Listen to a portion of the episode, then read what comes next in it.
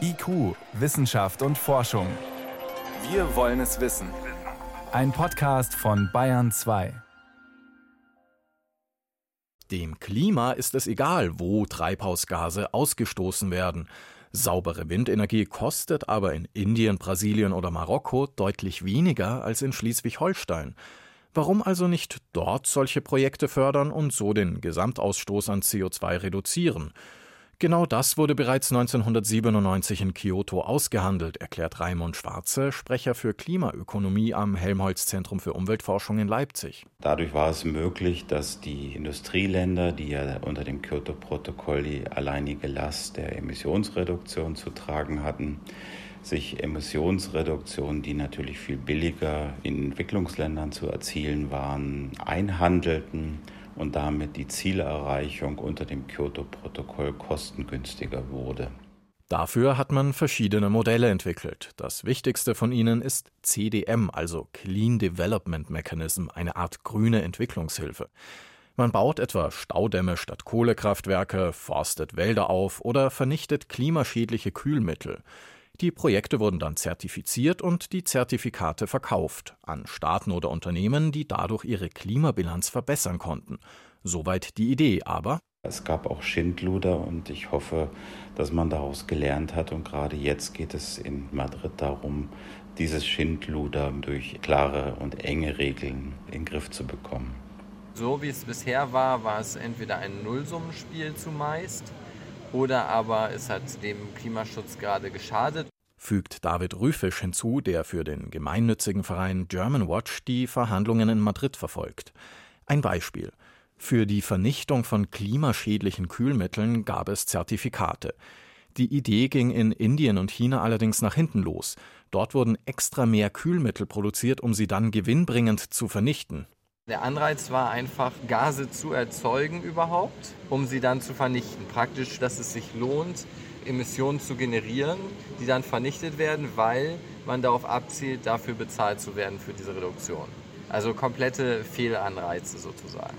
Ein anderes Beispiel, damit es für ein Projekt überhaupt Zertifikate gab, musste es ein Vorhaben sein, das es sonst nicht gegeben hätte, weil es zu teuer gewesen wäre. Gerade das war aber häufig nicht der Fall. Die Windenergie- und Solarbranche in China, die, obwohl die schon voll in Gang war, noch sehr lange Credits generiert hat, also Zertifikate. Drittes Beispiel. Einige Projekte waren zu kleinteilig oder zu kurzfristig, fügt der Klimaökonom Raimund Schwarze hinzu. Es wurden Emissionsrechte auf Waldaufbau äh, verteilt, für die es dann keine nachhaltige Sicherung gab, wo der Wald Jahre später wieder eingeschlagen wurde.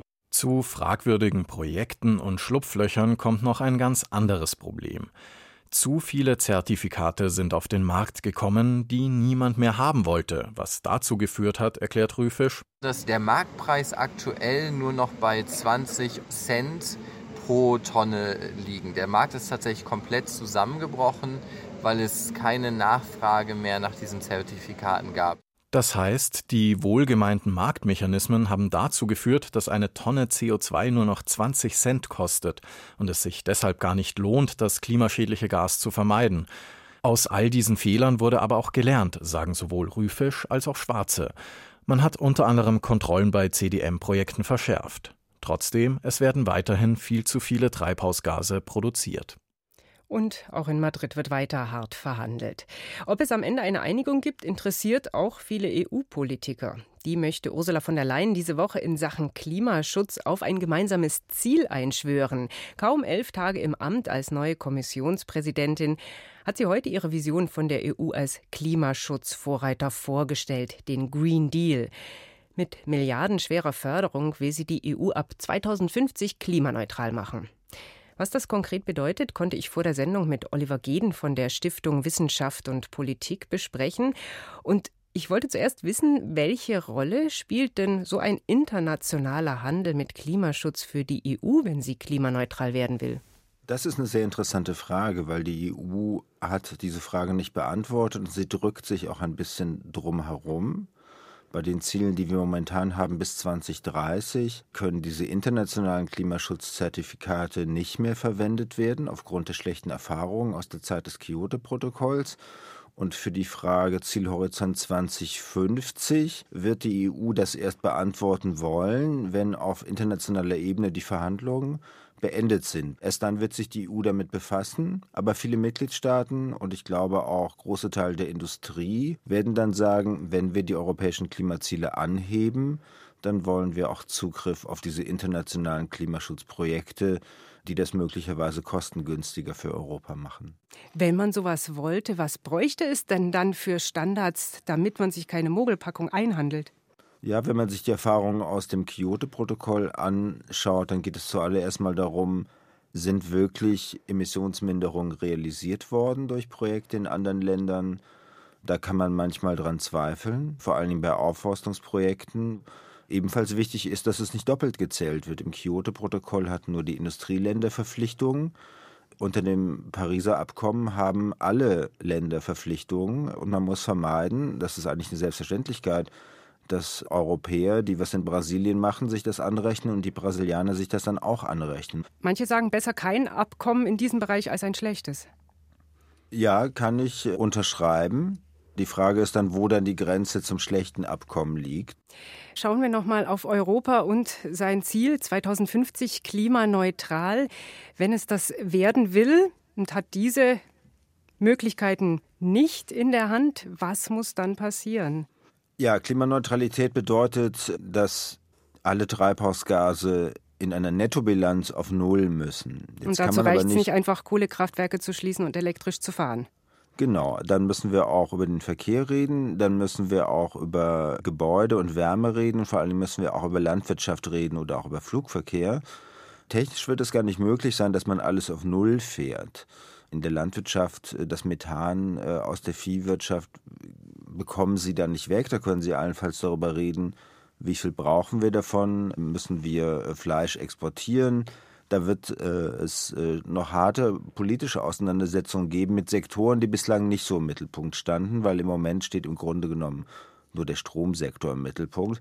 Aber technisch kann man das nicht alles auf Null bringen. Und wenn da was übrig bleibt, zum Beispiel aus der Landwirtschaft oder aus der Stahlindustrie oder aus der Zementindustrie oder aus dem Flugverkehr, dann muss es irgendjemand ausgleichen, indem er oder sie CO2 aus der Atmosphäre rauszieht. Also zum Beispiel durch Aufforstung oder durch technische Maßnahmen. Können wir das innerhalb Europas regeln? Haben wir zum Beispiel für Aufforstung genug Fläche? Da stehen wir im Moment sogar sehr gut da, weil äh, vor allen Dingen nach 1990 sehr viel aufgeforstet wurde. Das Problem ist natürlich, dass ein Wald nur eine begrenzte Anzahl von Jahren wächst, sagen wir jetzt einfach mal überschlagen 100 und dann bindet er auch kein zusätzliches CO2 mehr und dann brauche ich eine neue Fläche. Und deshalb wird auch diskutiert, CO2 mit technischen Methoden aus der Atmosphäre zu ziehen und dann das CO2 unterirdisch einzulagern. Extrem energieaufwendig und man braucht Kohlendioxidspeicherung. Das ist in Deutschland kein Thema. Das ist in Deutschland kein Thema, das ist noch harmlos ausgedrückt. Die Frage ist, ob sich das ändert, wenn es nicht mehr um die Verlängerung der Laufzeit von Kohlekraftwerken geht, sondern darum, wirklich ernsthaft auf Netto-Null-Emissionen zu kommen. Und die Debatte müssen wir aber führen. Ich glaube, dauerhaft wird es allein mit Aufforstung oder der Renaturierung von Mooren nicht klappen. Also viel zu regeln, ganz konkret für so ein großes Ziel wie 2050 klimaneutral zu werden, so wie es als Plan heute Kommissionspräsidentin Ursula von der Leyen für die EU vorgestellt hat. Das war Oliver Geden von der Stiftung Wissenschaft und Politik. Vielen Dank. Vielen Dank.